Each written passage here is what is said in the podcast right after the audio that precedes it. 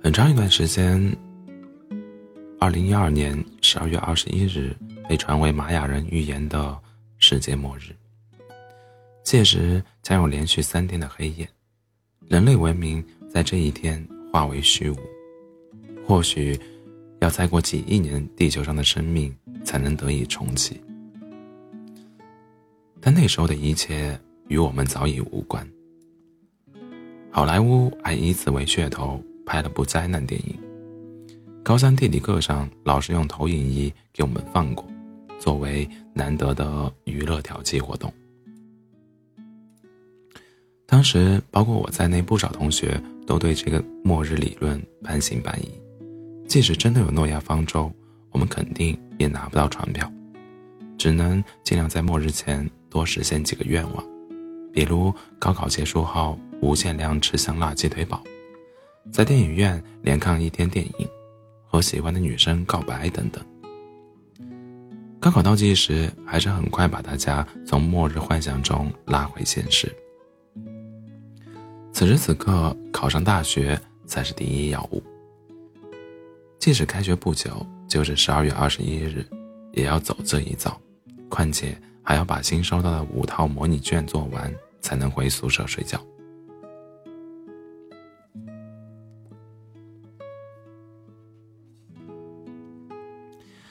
二零一二年春夏，神九走，神舟九号发射成功，奥运会从北京走到了伦敦，莫言荣获诺贝尔文学奖，我也历经磨难，终于收到了大学录取通知书，赶在世界末日之前抵达渴望已久的新世界。报道第一天，我记住了那个排在我前面女孩的名字，江雪。那个仿佛全身散发着白光，站在人群中犹如天鹅一样存在的女孩。十二月十八日，星期三，呸，星期二，江雪特意请了晚晚课的假给我过生日。餐厅选在学校对面的火锅店，也是开学报道时我和父亲吃过的那一家。江雪饭量很小。平时高油高盐的食物几乎不碰。他说自己最喜欢跳舞时带着一点点饥饿，这样步伐更灵动，思路更清晰，每一步都能踩在合适的点子上，仿佛一个跳步就能在空中展翅飞起来。考虑到人多热闹，我又太喜欢吃火锅，他还是提前一周订好了火锅店包间。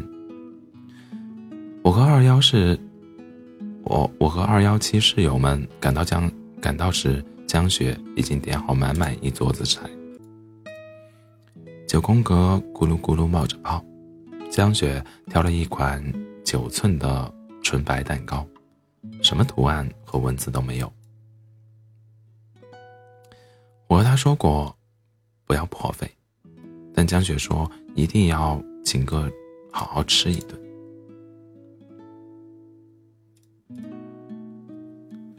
一直找不到合适机会表示感谢，其实也不是什么大事。当时学校热水管道改造，寝室没有直通的热水，需要到食堂隔壁的水房排队打水。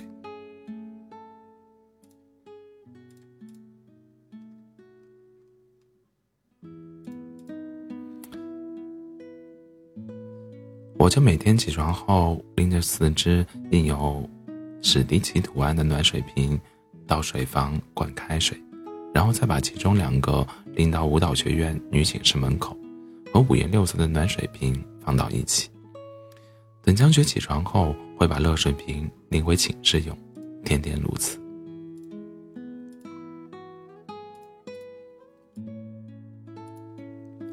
酒过三酒过三巡，室友君宇起身关上了包间的灯。江雪点燃蜡烛，点燃蛋糕上细细的蜡烛，黑暗被瞬间吞噬，火焰摇曳在洁白的雪地上。我拼命回想昨天晚上精心准备的台词，结果忘得一干二净，只记得最后一句：“江雪，我们在一起吧，这是我最珍贵的愿望。室友们配合着起哄，江雪只是笑，也不说话。我见火焰就快触及雪地，赶忙一口气吹灭了蜡烛。江雪说：“如果没有世界末日，我们就在一起。我们一起等待三天。”十二月二十一日，射手座的尾巴，也是江雪的生日。答案揭晓当天，学校一早被各式各样的条幅装饰，大有末日狂欢的景象。不了解的还以为今天是什么传统节日，类似喜迎元旦、欢度春节这样。谁也不知道末日具体时间、具体方式，是地球再一次被小行星击中化为混沌，还是从地核由内而外爆炸，一切化为烟尘？等就是了。江雪说想去朝天门，朝天门码头转转。我们约好五点半下课一起出发，本想邀请江雪室友们一起，晚上我请客，但被他谢绝了。之前也听说过一些关于女生寝室的传闻，四个室友，各种排列组合，弄出七八个群聊。我确实从没见过江雪和其他同伴一起出现。报道时他是一个人，走路时是一个人。排练、下课也是一个人。如果不是学校强制要求新生不得搬离寝室，我想他可能开学第一天起就会一个人住到校外城市的某个角落，一个人喝水、吃饭、睡觉。愿意和我一起走路，可能是得益于我话不多，人看起来傻傻憨憨的。还有一点是江雪后来告诉我，每次只要见到我。就觉得很踏实，身体上、心理上都变得松松弛。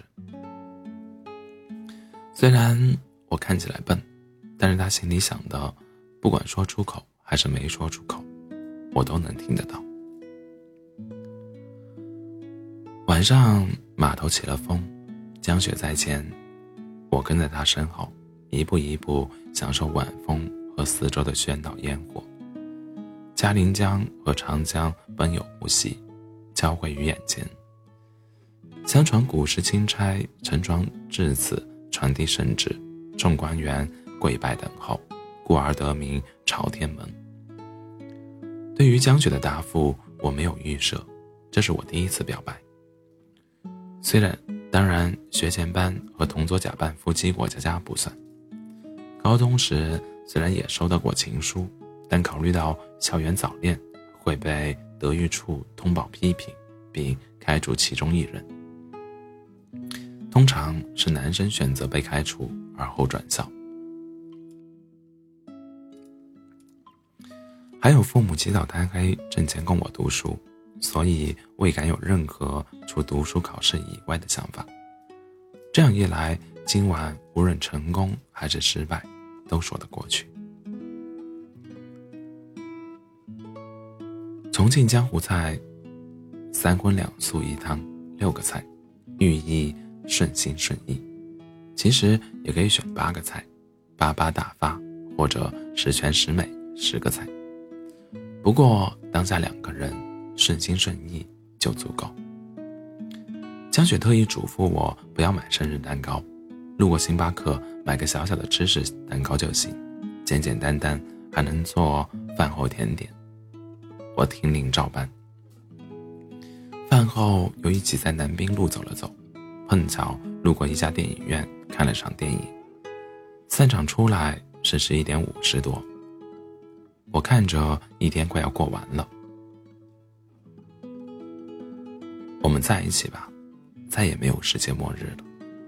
江雪在零点到来之前告诉我。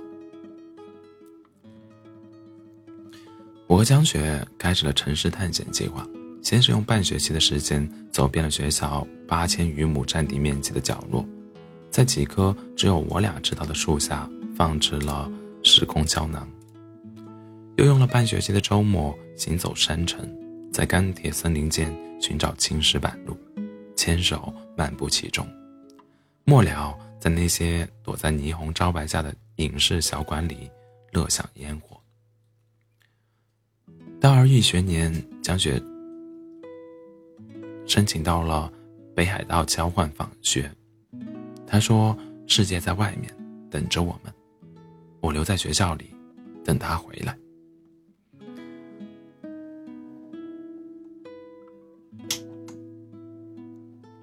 城市探险计划被暂缓。每晚睡觉前，我会我会和江雪通视频电话，分享彼此一天的感受见闻。有时一天过于平淡，我就在电话里给她读我新借的书，有小说也有诗歌。常常讲到江雪在另一边睡着，我也随之好梦。虽然有了一个小时的时差，我们的生活依旧同步，从早安。到晚安。寒假我回到父亲的养鸡场帮忙，江雪留在北海道勤工俭学，在滑雪场做兼职。地图上看北海道的纬度比我家要高一些，也更冷一点。期间江雪还去了一次富士山，在视频里特意嘱咐我加强身体锻炼。迟早有一天，我们要登顶眼前的这一座。富士山很美，静静立在那里，尽显自然的优雅端庄。在过去的书本插画里很好看，在江雪的眼睛里，更是。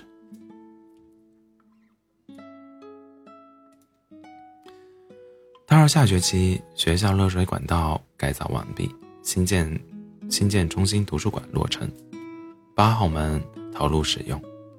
二幺七寝室全员相继告别单身，大学时光渐渐过半，每个人都在思考下一步人生计划：继续深造、深造读书，还是考公或就业？我和江雪还有父母都商量过，想大四毕业后参加直接工作。一来深究学术的话，自己庸常、终归。恐难有成果浮现，二来读书十六年，自觉到了该把所有所学所见兑换成物质基础的时候。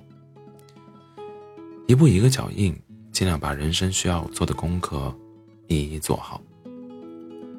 二叔对我的计划尤为赞同，许诺等我毕业后可以到他的栏目组试试。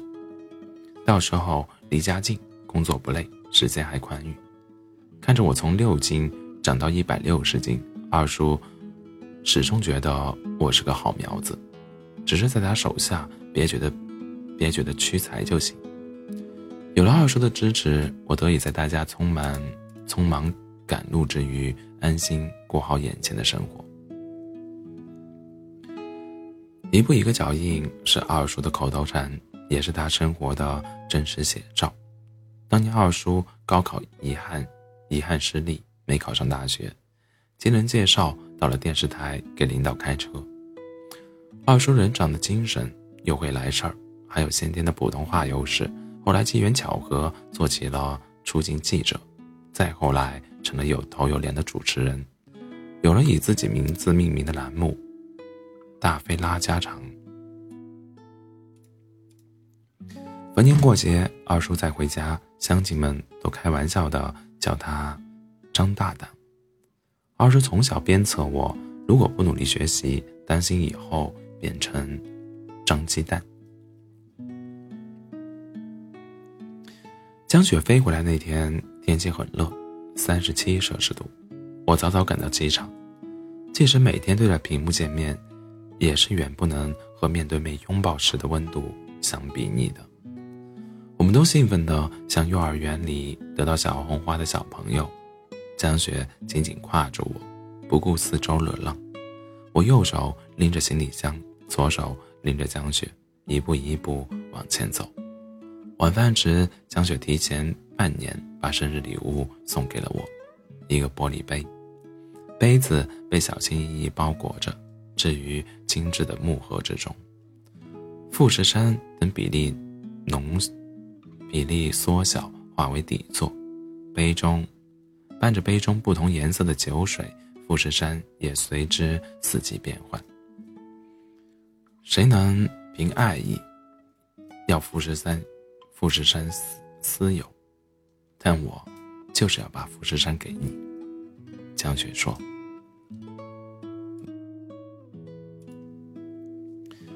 大四最后一堂课，江雪早早出现在教室门口，等我下课后，送了我一大束鲜花，惹得同学们好生羡慕。江雪被保送本校读研，我还有的是机会在等她下课，但属于我的下课铃以后就消失不见了。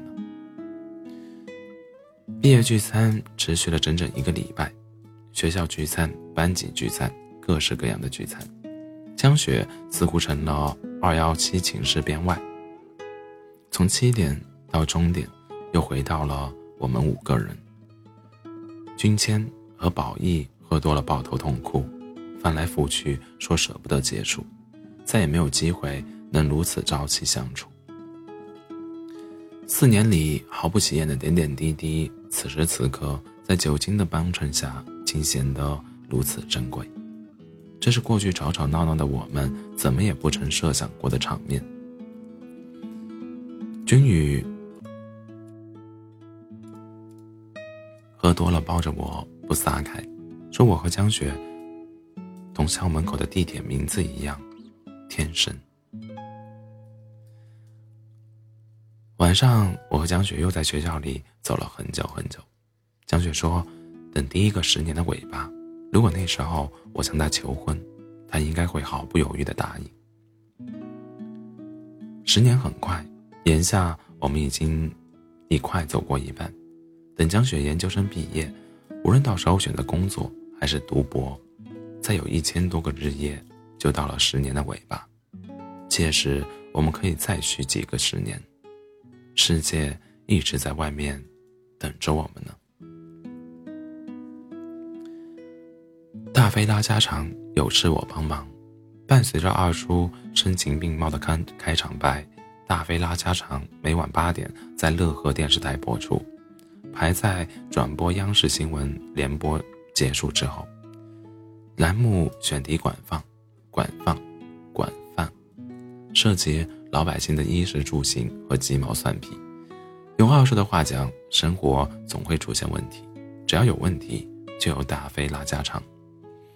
我在大学社团里也制作过学校电视节目。参加工作后，在二叔的指导下，很快就实现了采编一体。有时候我还要客串出演一些不愿意在节目里露脸上镜的新闻当事人。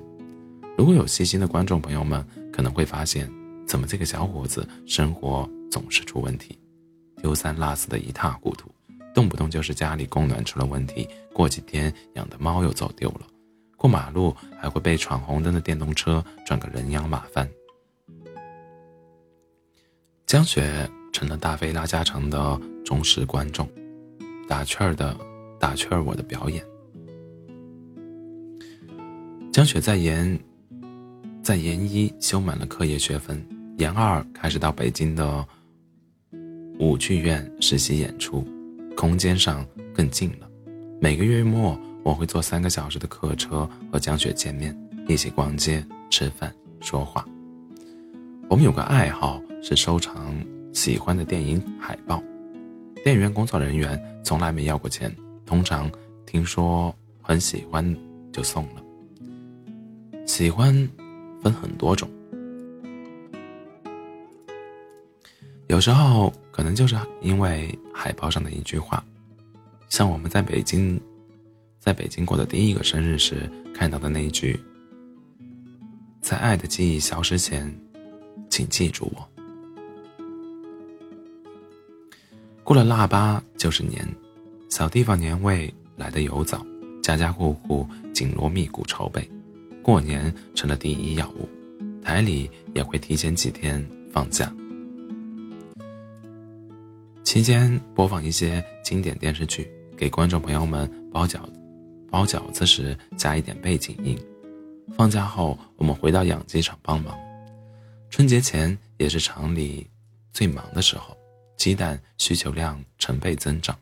江雪买了腊月二十三回家的机票。即将到来的二零一八狗年，是我和江雪的生肖年。按照北方习俗，除夕这一晚，我们需要躲星，赶在太阳落山前回到室内，用窗帘把星光挡在外面，身着红内衣、红裤袜，待到初一太阳升起，再出门和情人问好，以求新的一年顺顺遂平安。江雪听我讲解的，讲解时听得入迷，听完却哈哈大笑，嘲笑我。是老古董。其实我也不明白其中原理，只是流传下来的习俗，就顺了吧。躲在屋子里安心睡觉也是件美事。早上和父亲、母亲一起把新出炉的鸡蛋从篮里取出装箱。中午吃过饭，父亲开车走南线，我开车走北线，给零售商送鸡蛋。超市会提前打好电话订货，我只要按照货单依次送达就好。就是家里的货车，相比小轿车没有转向助力，打方向全凭手劲和摔跤差不多。鸡蛋搬来搬去，一天下来，红二头肌得了充分力竭训练，累到抬不起手。腊月二十三小年夜。是除夕年夜饭的预演。送完鸡蛋回家路上，我在想今晚母亲又会有怎样的厨艺厨艺发挥。停好车，推门进家，着实吓了一大跳。熟悉又陌生的背影，坐在嘉宾席。欢迎回家，辛苦了，快坐下吃饭。江雪起身拉了把椅子给我。母亲本想让江雪好好休息玩一玩，嘱咐我也停下来带江雪去赶集热闹热闹。江雪却执意要加入大东养鸡场鸡蛋零售批发春节特别活动中，和我们一起捡鸡蛋送鸡蛋。加入活动前，我先找了一件母亲的旧棉袄，替换下江雪身上的白色羽绒服。人靠衣装，马靠鞍。穿上母亲的旧棉袄，扎好红色头巾后，仿佛看见了六十岁的江雪。我开车，江雪坐副驾，车厢里装满了丰收。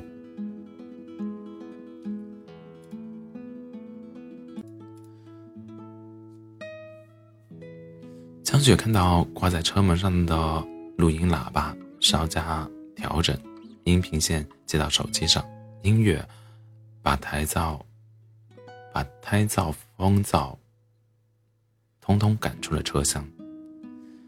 江雪负责选歌调音，穿插着让我点播。我点了首《红高粱模特队》的插曲，喜庆的锣鼓伴随车辆上下起伏。一箱鸡蛋五十斤，说轻不轻，说重不重。父亲年迈，父亲年轻时。两百斤一袋的粮食扛在肩上，健步如飞，虎虎生风。一箱鸡蛋对我来说也算小菜一碟，信手拈来。江雪却抢着要和我一起抬。她说：“虽然自己力气小，但多少能帮上忙。”就这样，他抬箱子前沿，我拖我拖底垫后，和江雪一起走路、搬鸡蛋，都像是在跳舞，步伐变得轻盈灵灵动。超市老板赵大娘打趣说：“打趣说，难得见雇了新帮手。”放下鸡蛋箱，江雪紧紧挎住的胳膊，害羞的笑。送了三天鸡蛋，腊月二十七，母亲强行放江雪和我一天假，让我带江雪到镇子上赶集热闹。集市是村镇的流动百货，平日里周三周日出摊。腊月二十五到二十九改为全天候。服装、鞋帽、瓜果、蔬菜、零食、玩具、肉蛋、鱼奶一应俱全。江雪第一次赶集，一路东瞧瞧，西看看。我请江雪吃了碗露天河北特色正宗安徽牛肉板面，热乎乎的面下肚，零下十度的室外也变得温暖如春。末了，江雪在市集上、集市上带回了一只风筝、一条围巾和一个发卡。除夕夜，家家户户欢声笑语，相聚团圆。春晚化作想念的三百六十五天，糖醋鲤鱼、红烧猪蹄、排骨土豆、酱香牛肉、油焖大虾、青瓜鸡蛋、凉拌三丝、香芹豆干、干瘪四季、飞火飞雪火山，是母亲为了迎欢迎江雪准备的年夜饭。如果把过往二十几年的年夜饭加以评比，今年无疑夺冠。江雪入乡随俗，换上了母亲给她准备的红色套装，和我一起在屋子里乖乖躲心。火炕是北方独有的特色，用泥砖砌成，连接灶台。生火做饭时，烟气从火炕下方的通道穿行，温度沿着炕体四散。被存在其中。晚上铺好被褥，躺在炕上，依旧可以感受到温暖，是古人御寒保暖的智慧传承。起先担心家江雪住不惯，万万没想到，他说自己在温度之上得到了最安心的睡眠。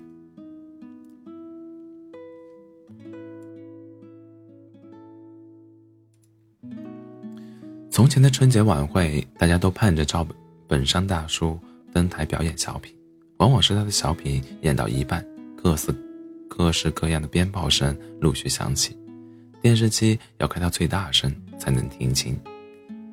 节目演完，能看到大朵大朵五颜六色的烟花在空中争奇斗艳，鞭炮声中辞旧迎新。后来城市里过年不再允许放鞭炮。江雪说：“已经快十年没见过烟花。今晚我和江雪躲心，只得隔着窗帘听外面烟花的热闹。零点一过，江雪觉得节目不好看，让我讲故事给她听。我想了想，把小时候的把小时候母亲哄我睡觉的故事讲给了江雪。很久很久以前，天上的织女掌管着七色七色云霞，负责。”负责装扮天空，织女常常望着白云之下的凡间好奇，后来就不时约着其他姐妹到凡间游玩。有一天，仙女们下凡游水嬉戏，墨山秀水，清澈见底。牛郎自幼依靠哥嫂过活，嫂子为人刻薄，成年后牛郎被迫分家出来。只分得一头老牛，相依为命。不料老牛非常通灵，知道附近有仙女在游玩，嘱咐牛郎带些吃食前往相会。七个仙女坐在岸边，牛郎晒着太阳，见一呆头呆脑傻小子牵着头老黄牛由远及近而来，倒也没有防备。仙女们喊住牛郎，牛郎乖乖奉上吃食。任凭仙女们打趣调侃，牛郎讲了自己和老牛相依为命的故事，惹得仙女们潸然泪下。其中年龄最小的织女更是和眼前的傻小子一见钟情。眼看天色渐晚，仙女们需要赶紧回到天上，如果天亮之前不回去，就只得一直留在房间。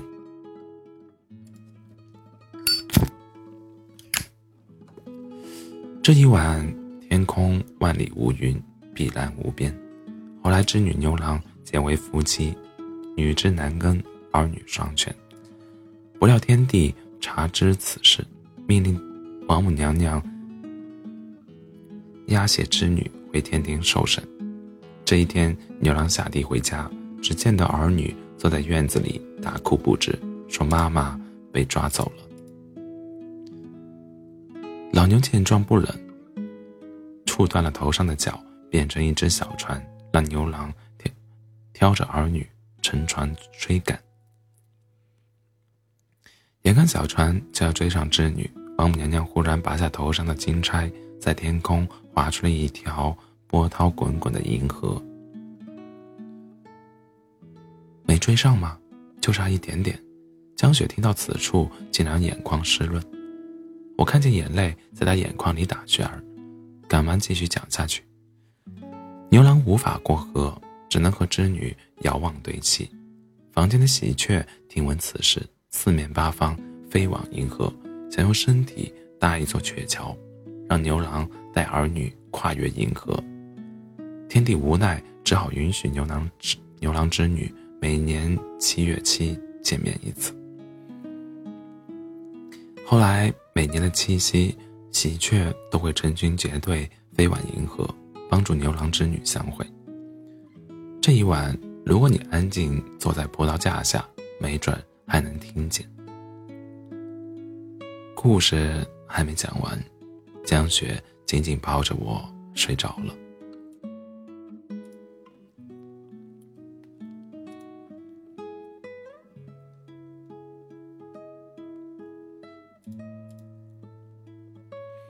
八月，江雪在一次演出时脚踝受伤，新伤旧伤叠加，医生嘱咐至少要静养一个月。江雪不想回家，也没有告诉家里人，就自己一个人在西单的小屋里休养。我邀请江雪到避暑山庄划船避暑。电话里，她支支吾吾，始终没找到合适的借口，最后委屈的哭了起来。我赶忙和二叔请假到北京。江雪一个人吃了一周外卖，瞒了我一周。知道消息后，母亲也跟着心急，要到北京看望江雪，被我拦下。母亲让我在她的远程视频指导下，给江雪炖鸡汤、炒青菜。读书时，江雪和我聊过一次她的家庭。江爸爸头脑灵活，一门心思扑在事业上，和家人聚少离多，错过了很多本该他在场的时刻。江雪妈妈。是当地舞蹈学院老师，江雪出生后，重心便转移到养育女儿身上。江雪说：“说过，她想要一个简单温馨的家，可以把烦恼把烦恼挡在门外，不用烂在生活里，最好还有一个衣帽间。”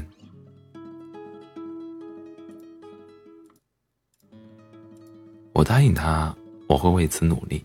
不仅有衣帽间，争取钱包里的钱还总够补上他少的那一件新衣。江雪说：“他也会努力，送一个安静的书房给我，足够让我在里面安心。”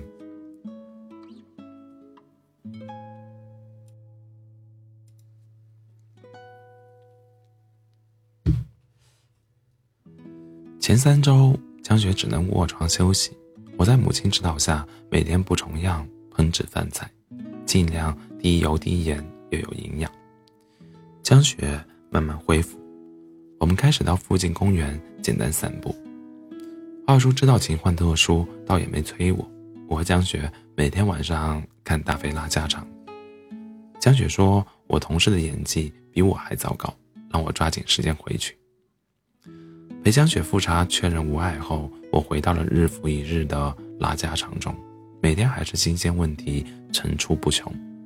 江雪十月中旬开始随团巡演，也忙碌了起来。我在电视台工作攒了点钱，还有和高中同学辛达海、辛达海龙，我们仨合开的川菜馆，生意渐渐有了起色。父亲母亲也早已抑制不住想要伸出援手。我想很快，我和江雪就能拥有自己的衣帽间和书房，或许用不了三年。三这个数字很有趣，不像六和八一样人见人爱，但却和真实生活有着千丝万缕的联系。冰冻三，冰冻三次，三尺，一日三餐，三省吾身，一波三折。连世界末日也连续提到三个黑夜，而后迎来毁灭荒芜，不是两个黑夜，也不是四个。还有就是我比江雪早三天来到这个世界。当初的告白，他用了三天给我答案，还有三个春秋，就到了我计划和江雪求婚的日子。第一个十年的尾巴日子，我想定在江雪的生日。双喜临门，该用什么样的方式呢？在前往北京的高铁上，我天马行空。晚上吃饭，我还可以旁敲侧击问问江雪，今年他会选择哪款生日蛋糕呢？我好久没吃到蛋糕了。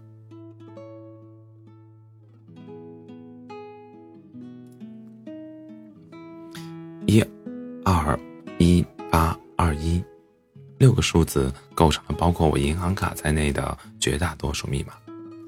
密码锁发出清脆的一声“叮”。通常，周三是江雪的休息日，大部分人用来休息的周末，与他反而更忙。今天恰好是周，恰好是周三，我猜。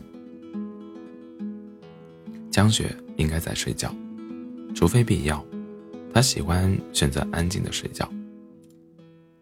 门开了，没有江雪轻微的呼吸声，也没有，也没有她蜷缩着身，蜷缩着的身体，连东西也少了些，让昔日略显拥挤的小屋在今天看起来竟如此宽敞。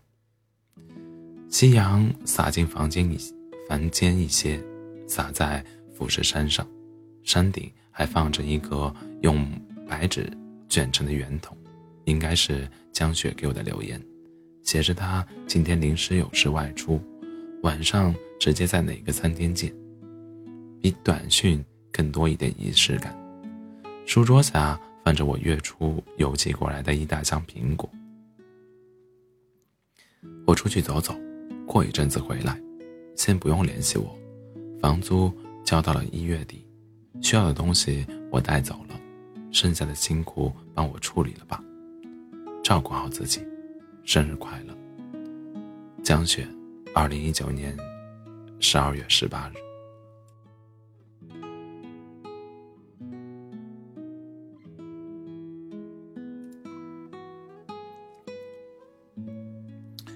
还有一个铁盒，铁盒的盖子轻轻盖在上面。铁盒里是一个手掌手掌大小的画册。我从第一页翻到最后一页，每一页都贴着相片，偶尔有荧光笔在空白处写写画画。第一页是七年前的今天，我和江雪的第一张合影。第二页是跨年夜室友失恋，结果我喝到烂醉如泥，被搀扶到勉强站立，江雪在一边做鬼脸。在后面还有在学校新落成中心图书馆前合影，我在舞蹈学院门口的雕塑旁倒立，青石板街喝茶，天生地铁站打卡，毕业合照，在电影院包场看无与伦比演唱，在胡同里吃炸酱面。江雪来我家第一次包饺子，在养鸡场大门口放鞭炮，开花会，和二鬼摔跤。道具人和二鬼摔跤道具人偶合影，江雪给我做美甲，水里吃面包的锦鲤，好多事我都快忘了，没想到还有这么多相片记得。我在心里暗暗嘲笑，没想到张雪也会做这么俗气好玩的礼物。画册最后一页夹着毕业时江雪送我的明信片。正面风景是他家乡漓江上的花桥，背面是他当时写给我的祝福。希望我们十九岁时喜欢的一切，都能永远留在身边。江雪。二零一六年六月九日，夕阳掉落地平线，房间里最后一点光消失了。与此同时，我的肚子咕咕叫了起来。我把画册放回铁盒，走到街对面的老佛爷百货商场，在星巴克吃了三个浓郁芝士蛋糕，喝了一大喝了一个超大杯冰美式。我在小屋住了一周，申请了病假，最后回家和父亲大致说了自己的计划，父亲也不知如何是好，只得嘱咐我要对自己负责。我终于和单位辞去了工作，这让二叔失望至极。我自己的生活好像真的出了点问题。我回到西南小屋，继续按季度交费续租。我答应过江雪，不管什么时候，总有一盏灯是为他亮着的。那些他留下的东西，我不知道该怎么处理。我把时间做好分配，人一忙起来就不会胡思乱想。早上六点到九点，我在小区小区底商的快递站分拣快递，逐个发送短信。等待取件人前来。中午十点到下午七点，在肯德基兼职，主要负责组装汉堡和炸制薯条。店长杨姐很照顾我，起先她觉得我可能智力有问题，每天到岗后眼睛里只有流程，按照流程把汉堡组装完毕，按照流程把薯条下锅再捞出，几乎不怎么和周围人说话。后来慢慢熟络起来，他才知道我只是不怎么说话，和不会说话不一样。了解到我每天打三份工，一个人吃住后，杨姐会把那些过了最佳赏味期、准备计费处理的食物悄悄留给我。虽然不太合规，但杨姐说吃了总比丢了好。最后是晚九点到凌晨一点。我在一家二十四小时健身房做前台和器材维护，在电脑前匹配登记会员信息，匹配登记会员信息后递上储物柜钥匙。间隙时间巡场，把器材擦死、擦拭、归位。虽然店是二十四小时营业，可凌晨后比较少有顾客再来健身，没人时。我可以视情况决定凌晨后的打烊时间。有人的话，我就陪着会员锻炼到结束，偶尔还会给一家儿童有声读物录制童话故事。纸面上看只有四个小时睡觉，但对低消耗待机状态的我来说足够了。一天一顿饭，通常是那些过了最佳赏味期的汉堡、薯条。或许等江雪回来，我可以再重新调整分配时间，然后和他一起把以后的生活，以后的生活做点新规划。春节我没有回家，腊月二十七到正月初七健身房休息，这段时间我就完成两份工，休息时间变多了，之前没太留意到，现在闲下来时才发现小屋里江雪的味道。开始慢慢变淡了。曾经在这个房间里，我们像两半虎符融为一体，万军牵马而过，难过欢喜都栩栩如生。我用黄土一般厚重的身体包裹住江雪，让天鹅有了落脚安心之地。我找不到好的办法留住它仅存的味道和能量，只得。任其一点一点挥发消失。后来，生活常常在暂停和重启间反复，时间的概念让人恍惚，只有衰老一点一点真实发生。二零二二年十二月二十一日，星期三，北京晚上起了大风，街上人很少。我在肯德基下班回小屋的路上，天空淅淅沥沥，飘起雪花。明天就是冬至了，或许今天可以提前吃点饺子，暖和暖和。我在犹豫买鸡蛋白菜馅还是虾仁三鲜，有些想念母亲包的饺子了。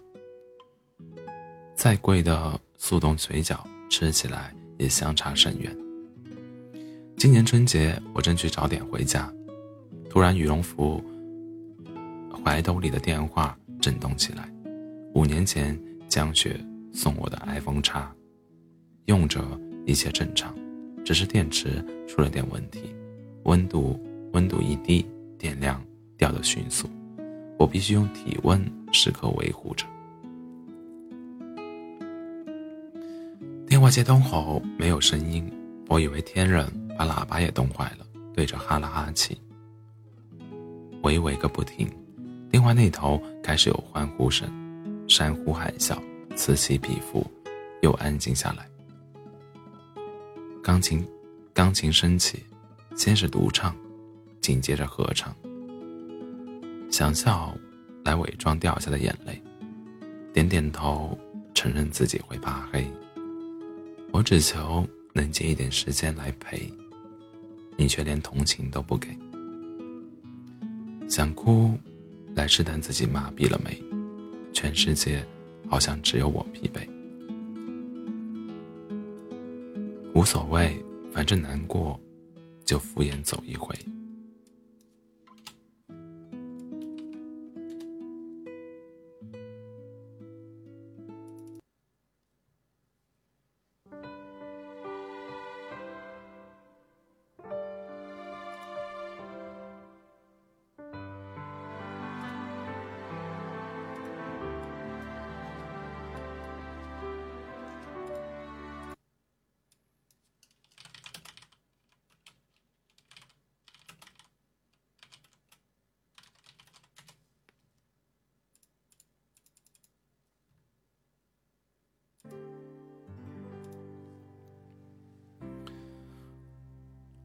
我站在初雪里安静听完，始终没有人开口讲话。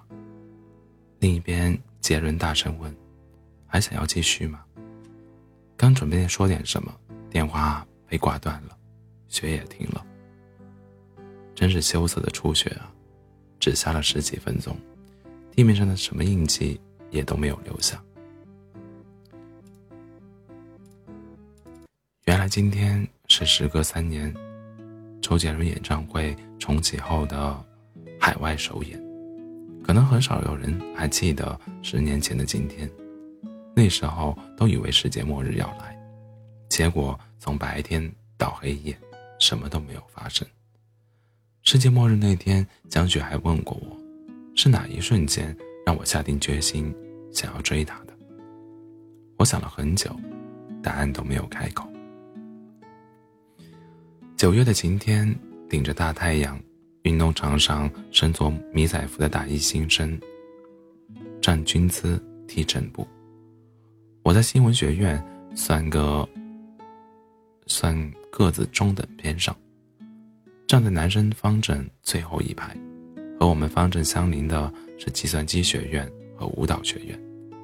教官一声口令。班上十几个小伙子瞬间协调一致，向右原地一百八十度旋转。我自信动作干净利索，站定后眼睛眼睛却一时被太阳晃得有些睁不开。整个世界如同虚焦了一般，眼前只有一个人是清晰的。温暖的阳光，像饱满的稻穗，毫不犹豫给他勾勒出。一圈轮廓。江雪站在画里，安静的笑。